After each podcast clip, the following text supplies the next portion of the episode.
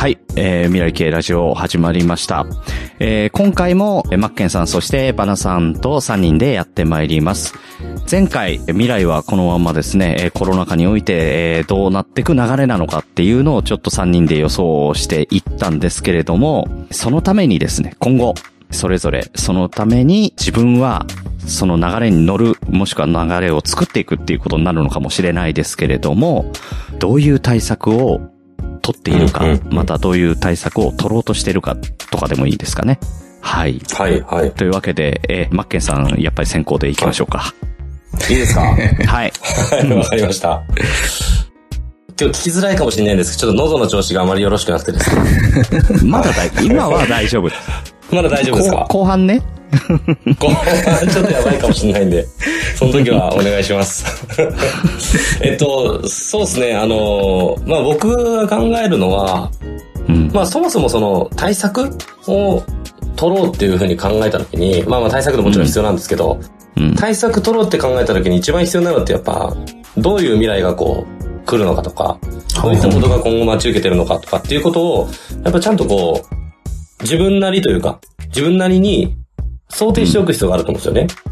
うん。で、言ってしまえばその来るであろう未来とか、うんその数年後だったりとか、そういったものが全くこう、ずれてると、その対策自体が意味なくなってしまうっていうことが絶対これから起きてくると思うんですよ。うん。で、特になんでそれが多いかっていうと、その今までってどっちかというと、じゃあ日本の得意としてるこう製造部門っていうんですかね。製造面での、うん。あの、発展が大きくて、うん。その流れでずっと来てるから、うん。言ってしまえばその、日本人としては考えやすいところになると思うんですよ。どっちかというと。はで、まあ、特に僕が今いる、その、勤めてる会社なんかもそうなんですけど、うん。もう製品を扱っているような会社なので、まあうんがっつり製造ですよね。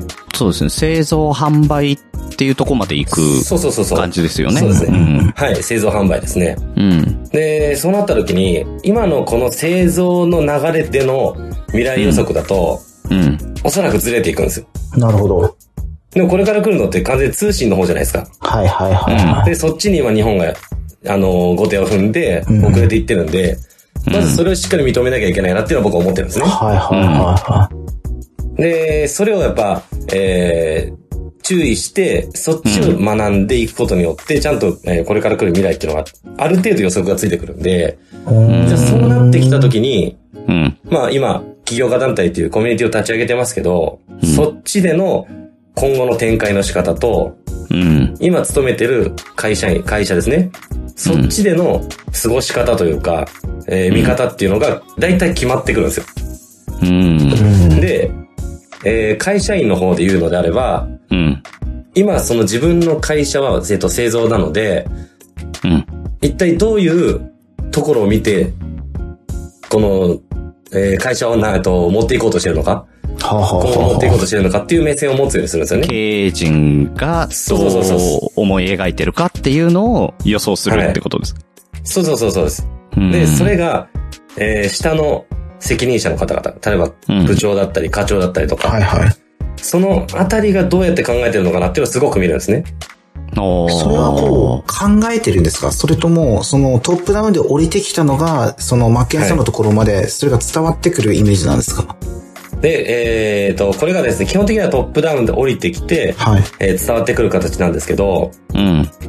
えーある程度、こう、ちょっとずつこう見えてくるわけですよ。ほーん。で、今まで何も気にしなかったんですけど、じゃあ自分のとこのトップが何を考えてるのかっていうのは結構、うん実は調べようと思ったらいろいろ情報があるんですよ。社内のほう。ほうほう。まあ、でもそれそうです僕あまり気ね。にしてなかったんで見れな、あの、見てなかったんですけど、うん。それを見ていくと、やっぱトップは、そういう IoT だったりとか、はい。えーうんもちろん 5G を視野に入れてっていうのをやっぱ結構発信してるんですよ。ほー。で、そういった情報は実は結構見れるところにあって、うんあ、面白いなっていうふうに思ったんですけど、はいはいこれ不思議なのが、うん。じゃあ、えー一番近いところの、例えば上司だったりとか、はいはい。うん。まあ責任者の方々っていうのは、実はその考えが入ってないんですよ。あー、なるほど。うんビジョンが共有できてないってことですかはそうなん、そうなん、そうなんですよ。はははで、ただそれって、僕ら、僕がこう、いる会社ってやっぱ規模が大きいので、はいはい。うん。それこそ従業員数で言っても3000人以上いるようなはいはい。感じなんで、結構やっぱ大きいんですよね、一つの会社としては。うん。そうだからその。ビジョン共有っていうのがなかなかできてないんですけど、うん。じゃあそこの責任者の方々がそういう情報をちゃんと仕入れてるかって言ったら入れてないわけじゃないですか。うん。で、冷静にこう外に目を向けてみると、自分たちのお客さんだったりとか、小さい販売店さんとかっていうのは、はい。うん。そういうネット、それこそその EC サイトとかもそうですよね。はい僕らの業界でも EC サイトでやってるとこもあるので、はい。そこに飲み込まれて潰れてるとこが結構出てるんですよ。はあ、はあはでもそういう情報がないから、うん自分から取ろうとしてないから、あ。うん。アドバイスもできないし、うん。なるほど。何も、あの、結局見て、見ぬふりみたいな。感じになっちゃってるのが大半の営業マンなんで、うん。じゃあそこに対して手が届く営業マンになっていけば、確実に数年後重宝されるんですよ。だからどんな業界でもそうなんですけど、次来る未来がどういう時代なのかってちゃんと把握して、うん。そこに対応できる準備をしておくっていう。なるほど、なるほど。それが大事だなと思うんですよね。はい。自分がお客さんの立場だったとしたら、やっぱり未来こうなるよっていうのを語ってくれる人と付き合いたいですよね。うんうんうんうん。そうなんですよ。あの、今グリーンさんおっしゃったんですけどね。そう。今最新これです、これ買ってくださいじゃなくて、これからこういう波が来るんで、そこを踏まえて、えーうちの製造ラインではこういう仕掛けを作ってやってます。これが2、3年後。来ますよとかの方がやっぱ買いたいなって思っちゃいますよね。うん。そうなんですよね。うん。なんかその、今回その僕実際起業家団体ボンと立ち上げてから、うん。営業成績がめちゃくちゃいいんですよ、今。はいはいはい。で結構伸びてて、っていう話でしたね。うん。そうなんそうなんですよ。うんで、やっぱそれって相手に対してちゃん、ちゃんとした、うんえー、情報を届けてるうん。うん。ことがすごく大事だなと思ってて、うん。それがすぐその人たちがうん。成果につなげれるかって言ったら別にそうじゃなくても。ちゃんと情報、正しい情報を与えてくれてるなっていうことを伝えていくだけで、見方が変わるんですよね。なるほど。変わりますね。ね。変わる変わる。でうん。なんかちょっとこういう話がとか、一回あいつに聞いてみようみたいな感じで問い合わせも増えたりとか、うん。っていうのでやっぱね、自然とこう、上がっていくので、今まで、単純に今までできてなかったことをちょっとやっただけで普通に売り上げが上がるっていう状態になんですよなるほど、なるほうど。ん。それってけど、マッケンさんがこう、売り上げ上がってるその状態って、周りの人たちはどんな風に見てるんですか？で、周りの人たちは、理解がなかなかできないんですよ。は今まで、は、企画を組んで、何か物をつけてう、んうん。売れる。で、えー、な、なんていうんですか、例えばこの期間中に100台売ってくださいね、みたいな企画があったとするじゃないですか。うん。で、その企画100台売ると、こういう景品がつきますよとか、はいはいはい。そういうものがまあ、本当に単純な、昔ながらの企画があるんですよね。で、そういったものに慣れきっちゃってるから、なるほど。そっちに頼っちゃうんですよ。うん。でも、今までの営業って本当にどこもかしこも、うん、割引、クーポン配る、何かをつける、うん、なんか、あの、売りたかったらキャンペーン貼る。もうそれが、セオリーみたいにどこもかしこもやっぱりやってきたわけじゃないですか。うん。はいはいはい。だからその流れからどうしても抜けられないっていうのは、わかりますけどね。ううん、ん。だからそこから、どれだけ早く抜けられるか、抜けた後の武器っていうのを何、なんだっていうのを把握するっていうことが、いかに早くできるかっていうことが、これから肝になってくのかな。で、そのためにはやっぱりマッケンさんの言う通り、その、情報、うん。それは、あの、日本の情勢だけ見てればいいのか、それこそ中国だったりインドだったりとかに工場を持ってたらその辺の情報とかも必要かもしれないし、逆うんに消費動向とかも、今。コロナでおうち時間が増えて、その生活リズムっていうのが変わってきたって、それを、じゃあ、把握した上で、そこから、どういう風に解釈していくかそれこそ風が吹いたら、どうなる？おケアが儲かるまでどういうルートをたどるのとかっていうのを、どこまで自分の想像力で補填できるかっていうのはすごく感じますね。うん。そうですね。うん。うん。だからやっぱまあ、情報の取り方っていうのと情報の伝え方っていうのがすごく大事になってくるので、うん。うん。まあそこはすごく注意してますよね。その、マッケンさんが取った情報って、それ、どうやって、その、周りの人たちと、こう、共有していって、もっと伸ばしていこうみたいなやつとかってあるんですか？その会社の仕組みとして。えっとね、あのーやろうとしてくれる人はいます。あー、なるほど。ただ、やっやっぱここがね難しいとこなんですよ。やっぱ、企業って、そう、僕ね、もう一つ見方があって、うん。ボンドって言ってしまったら、企業家団体で、まあ少数精鋭じゃないですか、今。はい、はい。まあ言ってしまえば30人ぐらいですかね。はいなので、これやろうって言ったらすぐ動けるわけですよ。はいはいまあどんなベンチャーでもそうだと思うんですけど、はうんだからそれが今はすごく時代にマッチしてるよっていう背景の中で、じゃあ今自分が勤めてる会社っていうのは大きくて、そこの動きってどうなのかなっていう見方もするんですよ。なるほど。うん。で、そうするとやっぱ動きは遅いです。うーん。確実に遅いです。うんだし、今までやってきてなかったこの文化っていうのを、基本的には取り入れないので、はい、はい、はい。一歩目が踏めないんですよね。うーん。なんでそれで売れるのっていう、うんずっとこう、なんですか、疑問だし、そもそも勉強してるわけじゃないですか。はい、はい、はいだ。から情報をつなげて伝えることができるんですよ。はい、はい。だからこうだからこう、こうだからこう、でもこれやるとこうだよねとかっていろいろそういう話ができるわけじゃないですか。はい、はい。そもそも勉強してなかったら、それができないんですよ。うん、うん。だから、その情報共有会をじゃあしましょうよとかっていうのは、これはまあ僕がいけないとこかもしれないですけど、僕もあんまりそこ積極的には動いてないです。なるほど、なるほど、なるほど。うんまあ、実績が出てきて、それどうやって上がってんのってどんどんどんどん気になった時に、伝える場所が来るのかなっていう。なるほど、なるほど。まず背中見せていくみたいなイメージですね。ああ、そうです、そうですね、そうですね。なるほどすごく思いますね。うん。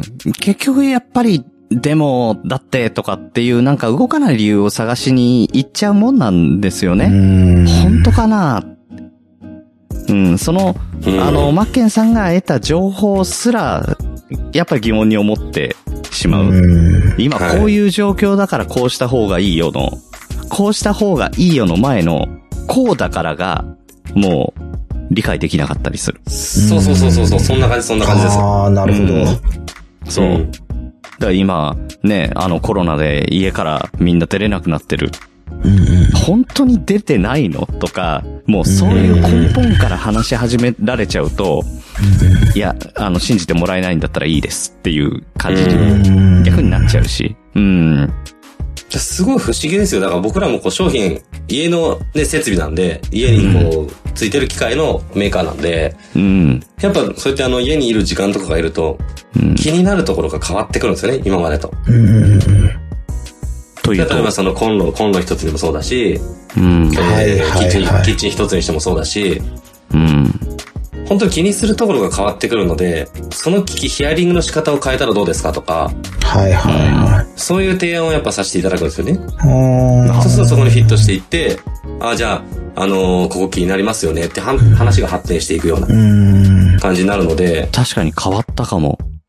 全然変わったと思いますね。今までって、おうち時間がなかったから、そんなにコンロにクローズアップして生活をしてないんですよ。うんただ自炊はしてるんで、火をつけてお湯沸かすだったりとか食事作るっていう時に使っている道具だけだったんですけど、今はいおうち時間が増えたら、そのおうち時間の中で何やるって、僕今すごいコンロとかうん。キッチン周りの清掃をめちゃめちゃしてるんですよ。えー掃除で、最近買ったもの何かって言ったらクエン酸とか。はいはいはい。いいですよね、お掃除にね。うんそう、だから掃除に詳しくなった。はいはいはい。うん。こうなってくると逆に落ちやすい洗剤が欲しいけど、その前に掃除しやすいコンロが良かったなとかね。ああ、そもそものとこですね。うんこれは、だから、あのです、よ僕考え方が変わってますね、確かに。うん。うん。うん。言われて気がついた。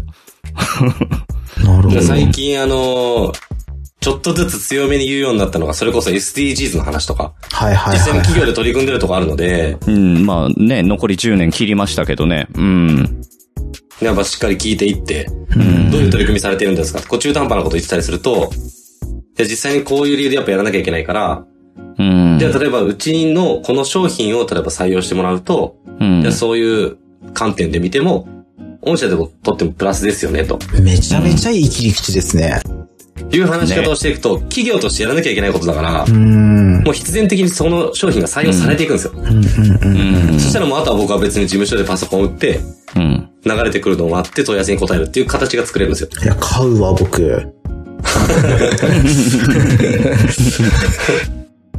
だから結構最小限の営業ですよ。今だから、あの、本当に営業も最小限になってる、あの、要は DX って言われる、えっ、うんうんうんと、デジタル、何？トランスフォーメーションか。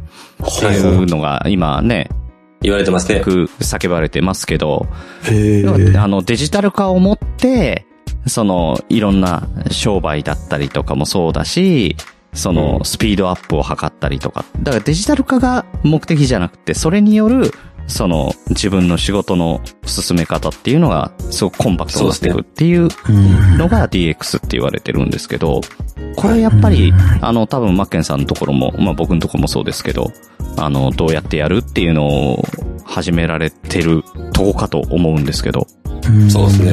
うん。だからそれこそ本当に変わってくる。あの、先週い、せ、行ったのかな？あの、要は営業とかも、行って、直接行って話をして、それで顧客になってもらう。じゃなくて、オンラインで繋ぐことで、30件、40件、いっぺんに説明してっていうことができるとかっていうなるほど、なるほど。その効率化ですよね。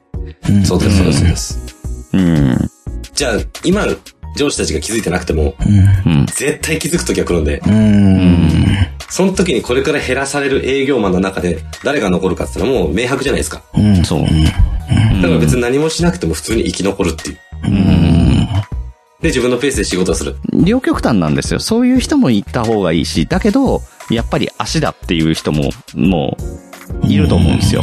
ね、愛情を持って、あの、一店舗一店舗毎日毎日通って、ね、御用聞きみたいなことするとかね。そういうのも必要だし。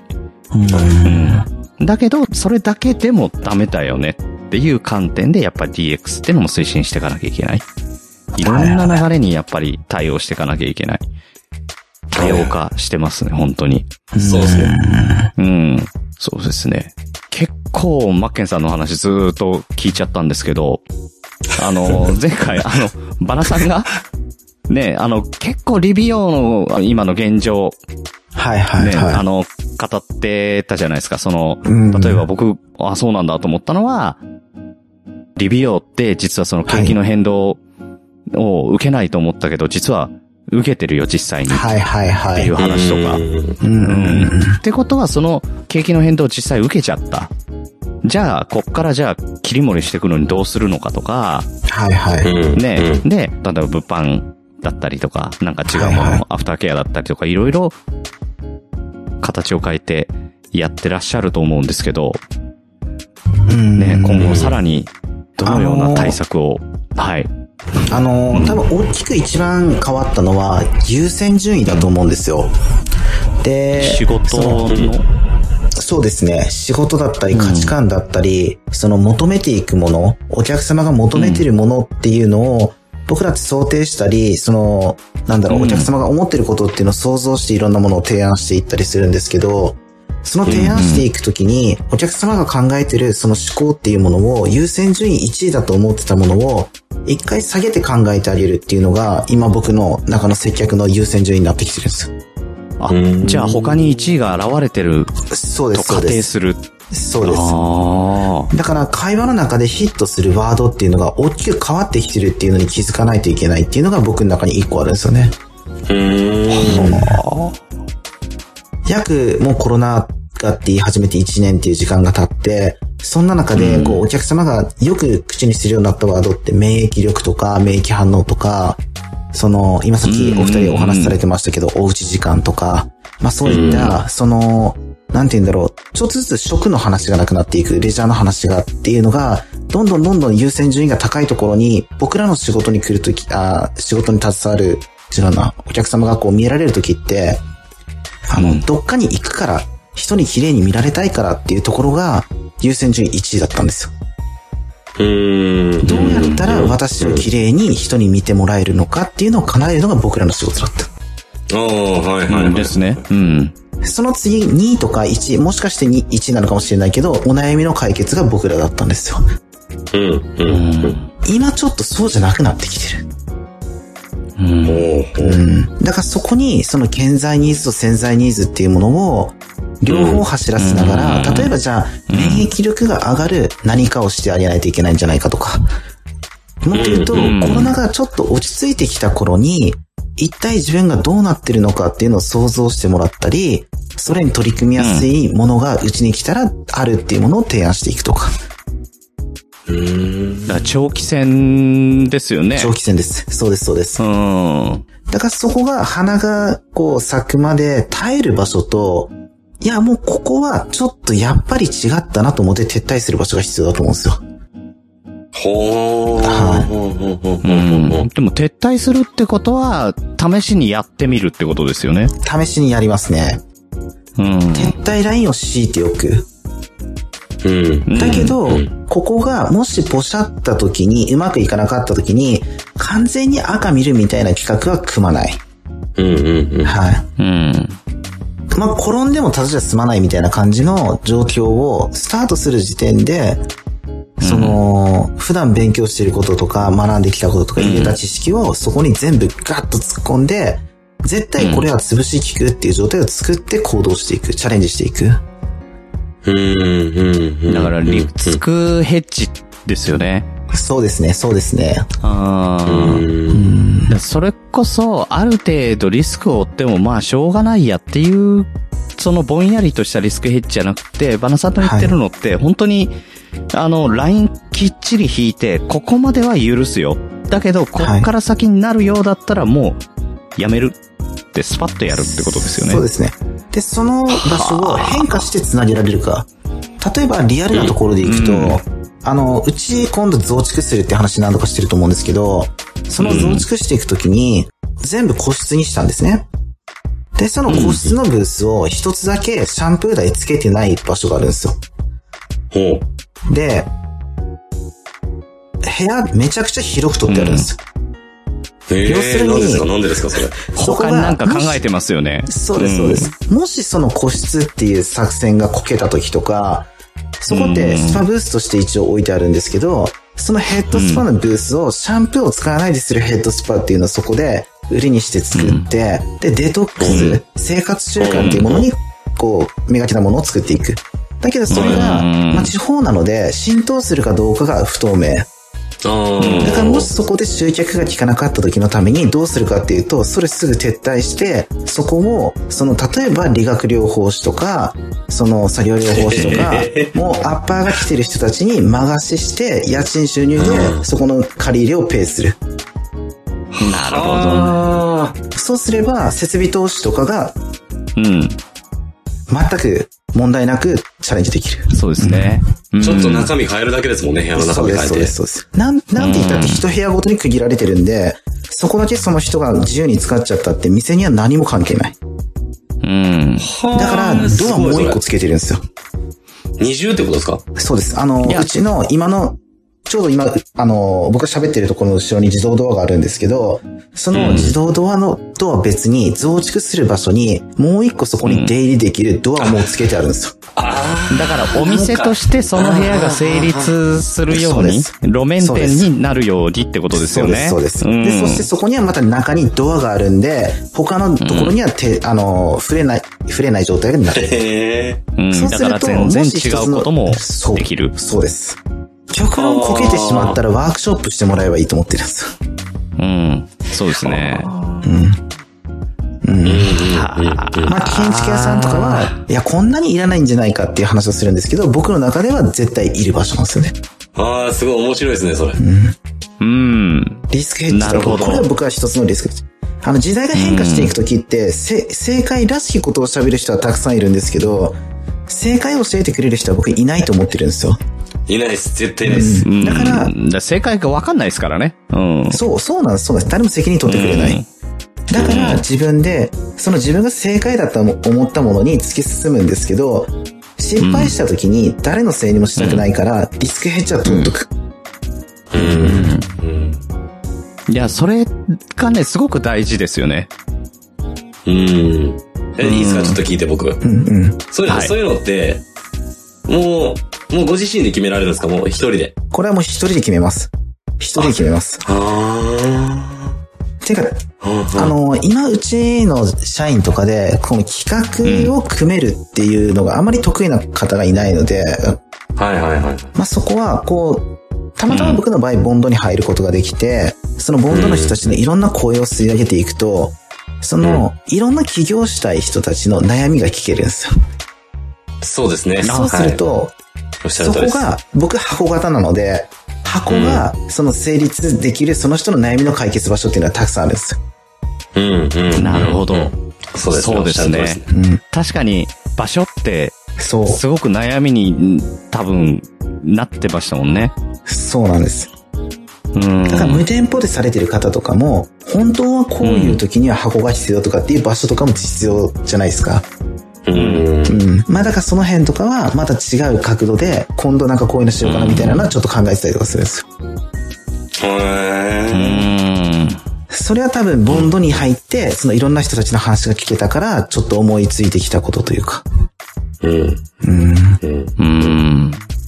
いや、面白いですね。うん。異業種の給料のアッパーとか聞いたことなかったので、それがまた独立の理由とかにもつながるとかって考えたことないですよ。うん。うん。だったらそこの受け皿になった方が、これは楽なんじゃないかなっていう、その、これはまあビジネスの観、まああんま楽とか言ってくないですけど、でもビジネスの観点としては、そのいいのかなって、あちょっと良くないですね、これね。はい。そうなのかなと思いますね。いやいや、バナさんらしくて。うん、だから、それこそね、あの、そういうことを、あの、考えて、まあ、あの、自分、ね、あの、今、スタッフじゃなくて自分一人で考えた。それ、はいはいやっぱり、あの、なんだろう、挑戦するってことにあたって、心構えとしても、なんだろう、それでもリスクエッジ取ってるから、ダメ元でもないし、うん。もうこれに全力かけて、もうこれがダメだったらもう潰れる勢いで全力でやるっていうわけでもないじゃないですか。しっかりビジネスとして。う。うんん。まあ、来までは一生懸命やりますよ。はい。もちろんもちろんもちろん。うん。だからもう、もう後ろは見ないっていうような、もう、はいはいはいもう前だけ見て突き進むっていう、そういうちょっとつ盲信型じゃないじゃないですか。うん、そうですね。はい。うん。だから、あのー僕、もしかしたらその、挑戦することに対しての心構えって、そう、バナさんってそういう方なのかなってちょっと思ってた部分、失礼ながら。ああ、もうやると決めたらもう、もう何があってもやるよっていうような感じのイメージも持ってたので、ああ、まあでもそういうところも持ち合わせてますけどね。うんでもやっぱその中で、うん、さすがだなっていう。いやいやいやいや。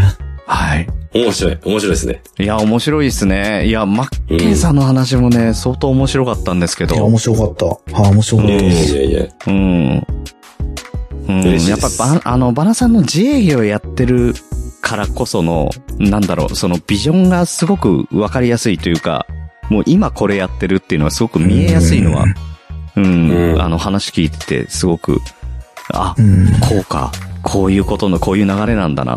で、これで、あの、もしね、これで聞いてて、あの、リスナーさんで面白いなと思ったら、これ、対岸のものではないので、実際、じゃあ自分に置き換えたらどうかな。自分はサラリーマンだけど、マッケンさんの話はは激しく同意できるけど、うん。バナさんの話は、うんいやー、これはリビュー関係ないからな、とかじゃなくって、自分に当てはめたときに、どう動けるかな？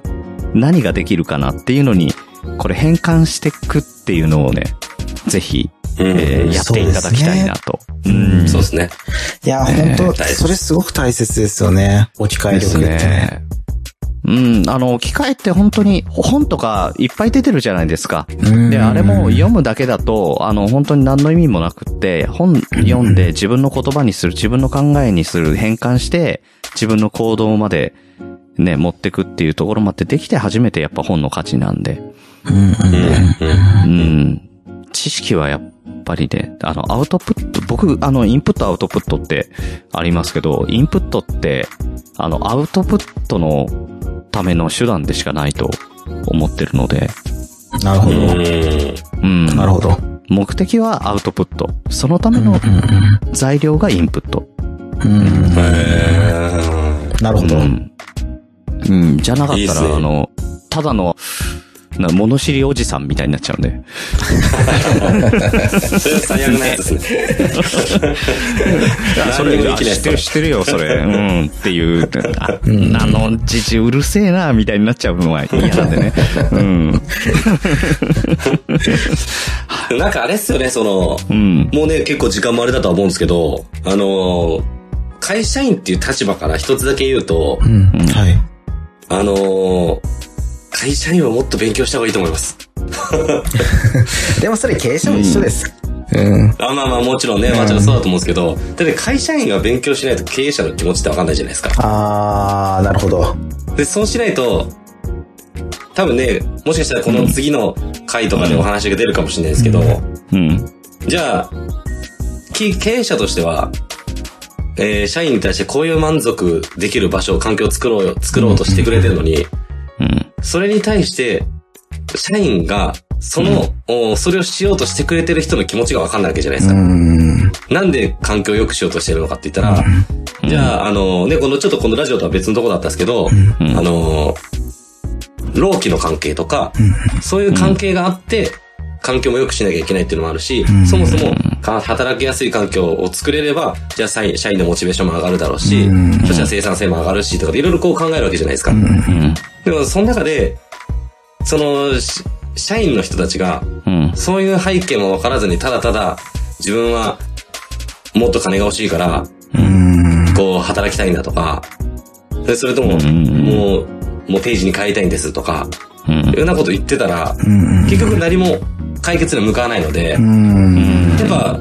社員が勉強することが一番解決に向かうことなんじゃないかなと思いますけどね。あー、なんかめっちゃいい話ですただ、ただ、あの、これちょっと時間ないのに、ちょ、ちょっと、ちょっと、ちょっと、あの。延長しました、延長で。この前ですね、あの、うんボンドのちっちゃいミニセミナーみたいなやつがあったんです。で、それに、あの、うちの社員も一緒に来てもらったんですよ。ああ、はいはいはい。うん。今、マッケンさんがおっしゃってるのって、そのスタッフがその会社のためを思って言ってくれてる言葉じゃないですか。まあ変な話ですけど。だけど、ね僕らって、あのー逆に、その僕らが見てる世界を一緒に見てもらいたいと思って、その、この前、ああ一つの、その僕がいつも見てるセミナーを見てもらったんですけど、同じ世界をその上の人が引っ張って連れていくって、まあ今の時代にちょっと合わないのかもしれないけど、そういう時間を作ることで一気に成長しました。おかげさまで、インスタ。えっ、と、ホームページ、まあ SNS 全般ですね。まあそのネット集客、2月バカ上がりです。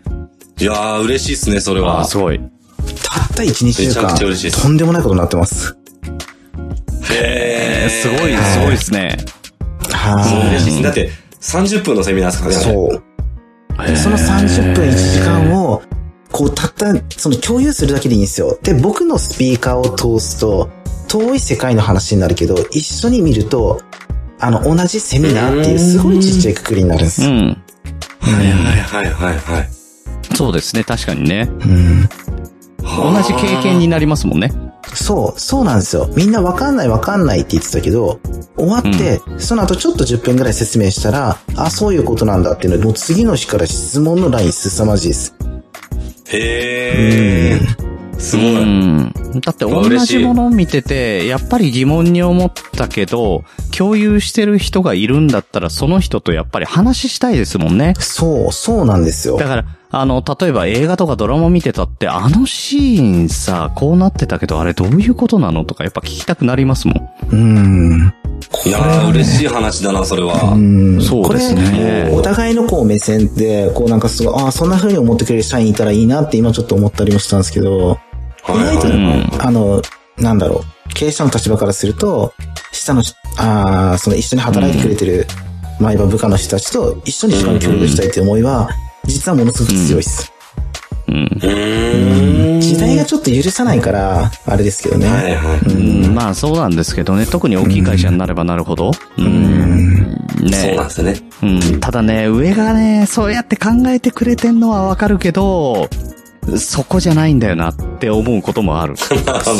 そうなんですよ。これたまたまヒットしたっていうのがあるんです。うん。だから、それはたまたまヒットするっていうのは、その、あの、やっぱり距離が近いのもあると思うんですよ。うん。うん。だから多分こういうことを思ってるな、こういうの足りないと思ってるだろうから、そこにちょっと後押ししてあげるために一緒になんかやろう。それはそうそう。ただ。距離が遠いと、そう、距離が遠いと遠くなるだけ、相手が何を思ってるかなんてだんだんわかんなくなってくる。うんで、そのうちに自分でこう思ってるんだっていうことに凝り固まって、あの、我が社ではこれやりますって言った時に、部下がみんな、違うんだよな、ってなっちゃったらもう、うんね。だからそれこそヒアリング、今むつ、本当に難しいですけど、本当にヒアリングだったりとか、あの、上司、上司が吸い上げてって、そのまた上司が吸い上げてってみたいに、やっぱりやっていかないと、どこまでも行ってもやっぱ大きい企業ほどやっぱりコミュニケーションがより重視してやっていかなきゃいけないとこなんでしょうねっていうとこですね。そうですね。マッケンさんの舞台はすごくうまく回ってるんだろうなって気がしますけどね、その、ね、マッケンさんの営業舞台は。うん。うち、そうですね、いいですよ。あの、数字もいいですし、うん。そもそも僕個人がめちゃくちゃいいっていうね。え ーマッケンさんの自慢のコーコーナー行きます？いやいやいえー今週の売り上げから、や、いや、やめときます。クレームきます。えーうちも職場の環境はすごく良くって、あの、まあ、とにかくいろんなこう雑多なことでも、あの、喋れる、コミュニケーション取れる環境は上司も含めてあるんですよ。ただう、んそこの上まで行くのかって言ったら、やっぱそこは疑問があったりとか、するので、そうですね。やっぱ縦がどこまで繋がっていくのかな？横がどこまで繋がってんのかなっていう。自分の周辺だけだったらいいんだけどね。でそこまではね、うんなんとかできるんですけど、そっから先はね、わかんないです。そうですね。うん。ああ、でもなんか今日、一番嬉しかったのはあのバナさんの、社員さんの成成長があったというか、インスタも伸びたしみたいな、その話一番嬉しかったです。ね爆上がりって言ってますからね。このポッドキャストを聞いていただいた方はもうぜひ、えー、ボンドというそう。団体を知っていただいたらと思いますんで。本当いい団体ですよ。はい。ありがとうございます。え、ぶあの、バナさんの方のインスタとかはいいですか？僕のインスタっすか？え、どういうこと？どういうことですか？僕のインスタいやいやいや、あの、うん宣宣伝というか、宣伝告知というか、僕がそうですね、強引に、いや、ポッドキャストも。ね、いや、ポッドキャストだって、いっぱいいろんな人が聞いてるんで、そっからこう、ね、あの、爆上がりするかもしれないじゃないですか。あの、TikTok 始めたんですよ。ああの、2日間フォロワーゼロ。あ、だ大丈夫です、あれ、な、30通でしたっけ？そうそう ?30 そうそう通出したらバズるって言うんで。そうそう、まだゼロ。え、どうやって検索したらいいですか？えっとですね。ええ。えだい、なんだっけ？あ、うるる鹿児島だったかな。うん。はい。ちょっと忘れちゃいました。忘れちゃいましたね。そりゃね、ゼロだよ。そりゃゼロだよ。えっと、あの、リスナーさんで、あの、本当に一人二人とかでもいいんで、あの、もしね、ゼロ人の、うるる鹿児島っていうアカウントを見かけたら、はい。そっとね、あの、見てあげてください。はい。ぜひ、よろしくお願いします。ぜひお願いします。見見つからないかもしれない。ちょっと変な汗かいちゃいましたね。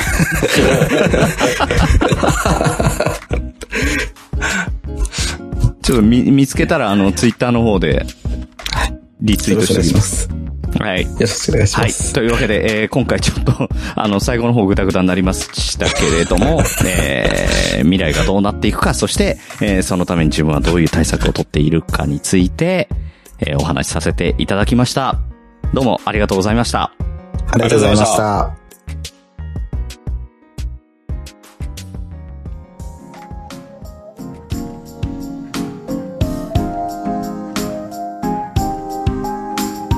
かがでしたでしょうか？ご意見、ご感想は、未来系ラジオアットマーク Gmail.com まで。皆様のまたのお越しを心よりお待ちしております。